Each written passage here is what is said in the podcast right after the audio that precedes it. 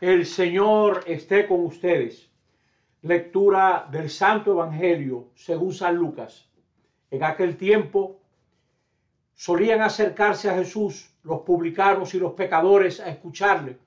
Los fariseos y los escribas murmuraban entre ellos, ese acoge a los pecadores y come con ellos. Jesús les dijo esta parábola. Un hombre tenía dos hijos. El menor de ellos dijo a su padre, Padre, dame la parte que me toca de la fortuna. El padre le repartió los bienes. No muchos días después el hijo menor, juntando todo lo suyo, emigró a un país lejano y allí derrochó su fortuna viviendo perdidamente. Cuando lo había gastado todo, vino por aquella tierra un hambre terrible y empezó él a pasar necesidad. Fue entonces, y tanto le insistió a un habitante de aquel país que lo mandó a sus campos a cuidar puercos. Le entraban ganas de llenarse el estómago de las algarrobas que comían los puercos y nadie se las daba. Recapacitando entonces se dijo, ¿cuántos jornaleros de mi padre tienen abundancia de pan, mientras que yo aquí me muero de hambre? Me pondré en camino donde está mi padre y le diré, Padre, he pecado contra el cielo y contra ti, ya no merezco llamarme hijo tuyo. Trátame como a uno de tus jornaleros. Se puso en camino a donde estaba su padre. Cuando todavía estaba lejos, su padre lo vio y se conmovió, y echando a correr, se le echó al cuello y se puso a besarlo. Su hijo le dijo, Padre, he pecado contra el cielo y contra ti, ya no merezco llamarme hijo tuyo. Pero el padre dijo a sus criados, saquen enseguida el mejor traje y vístanlo, pónganle un anillo en la mano y sandalias en los pies, traigan el ternero cebado y mátenlo. Celebremos un banquete, porque este hijo mío estaba muerto y ha revivido, estaba perdido y lo hemos encontrado. Y empezaron el banquete. Su hijo mayor estaba en el campo. Cuando al volver se acercaba a la casa, oyó la música y el baile, y llamando a uno de los muchachos le preguntó, ¿qué pasa?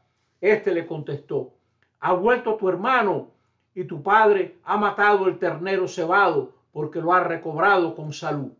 Él se indignó y se negaba a entrar, pero su padre salió e intentaba persuadirlo y él replicó a su padre, mira, en tantos años como te sirvo, sin desobedecer nunca una orden tuya, a mí nunca me has dado un cabrito para tener un banquete con mis amigos.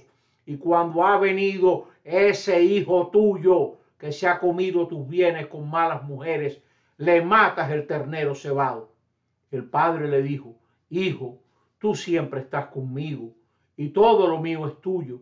Deberías alegrarte porque este hermano tuyo estaba muerto y ha revivido, estaba perdido y lo hemos encontrado. Palabra del Señor. Nos acercamos cada vez más a la Semana Mayor. Estamos en este cuarto domingo de Pascua y hoy hay un mensaje para todos nosotros. A Jesús lo mataron hombres y mujeres que se creían justos. Lo que venimos a celebrar a la misa, lo que venimos a celebrar en este rato de oración, donde quiera que estés, no es nuestra justicia, sino la misericordia de Dios. Estamos equivocados cuando pensamos que es Dios quien responde a nuestras iniciativas. No, es más bien Dios, el Señor, quien se adelanta con su misericordia. Una de las características del Papa Francisco es que nos habla de la misericordia de Dios.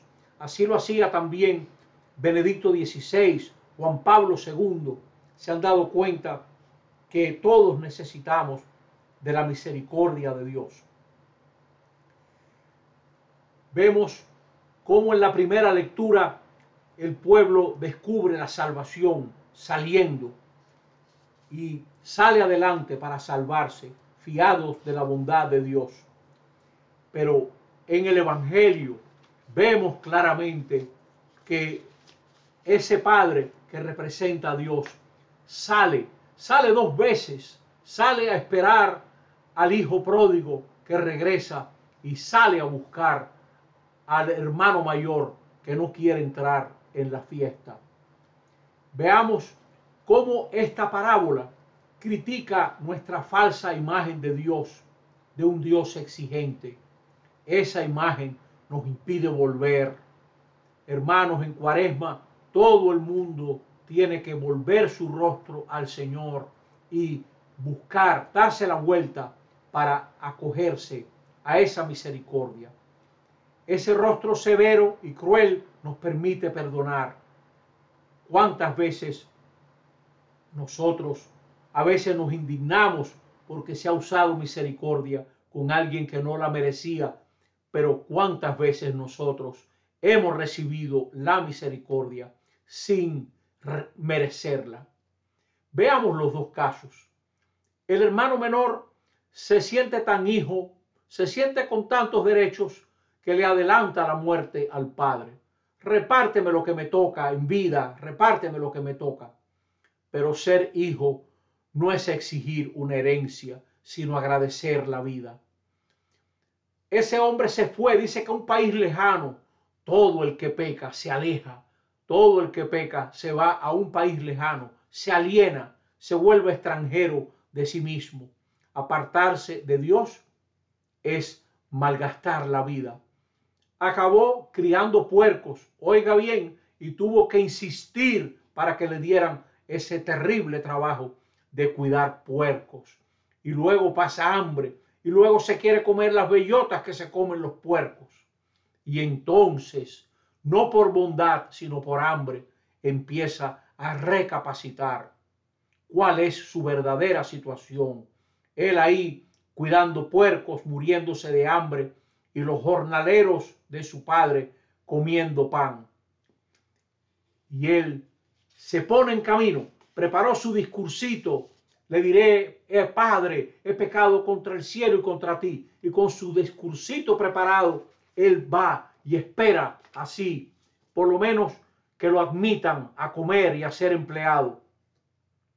Qué triste cuando nos quedamos en nuestras expectativas y aquel muchacho descubre que el Padre sale a su encuentro. Es el Padre que representa a Dios nuestro Señor, que corre hacia Él para llenarlo de besos, para abrazarlo, para ponerle sandalias en los pies con dignidad y un anillo en el dedo como corresponde a un hijo y una ropa que no huela a puercos, una ropa que huela a Padre, que huela a la dignidad nueva recobrada. El hijo menor se fue y acaba siendo empleado.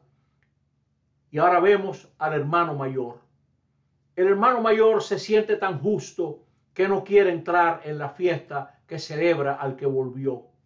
No quiere entrar en la fiesta de las comunidades, hermanos y hermanas. Ojalá descubramos la importancia de la parroquia, de la comunidad, la importancia de la familia, de los amigos y la importancia de celebrar la misericordia de Dios.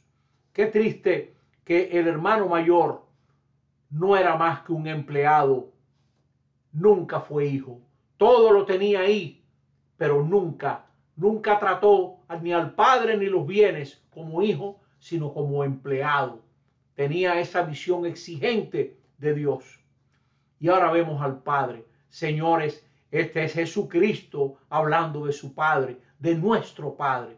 Y lo presenta expectante, corredor conmovido, Padre de largos besos, que interrumpe discursos que piden perdón y pone en sitio de honor al pecador que regresa, que le da el traje, el anillo, las sandalias, el ternero, el abrazo de Padre. Pecador que vuelves, tú marcas la vida de Dios. Oiga bien, nosotros los que hemos fallado, marcamos la vida de Dios y somos cuando volvemos la fiesta de Dios, la fiesta de Dios. ¿Qué otro motivo te imaginas para volver? ¿Cómo te imaginas a Dios?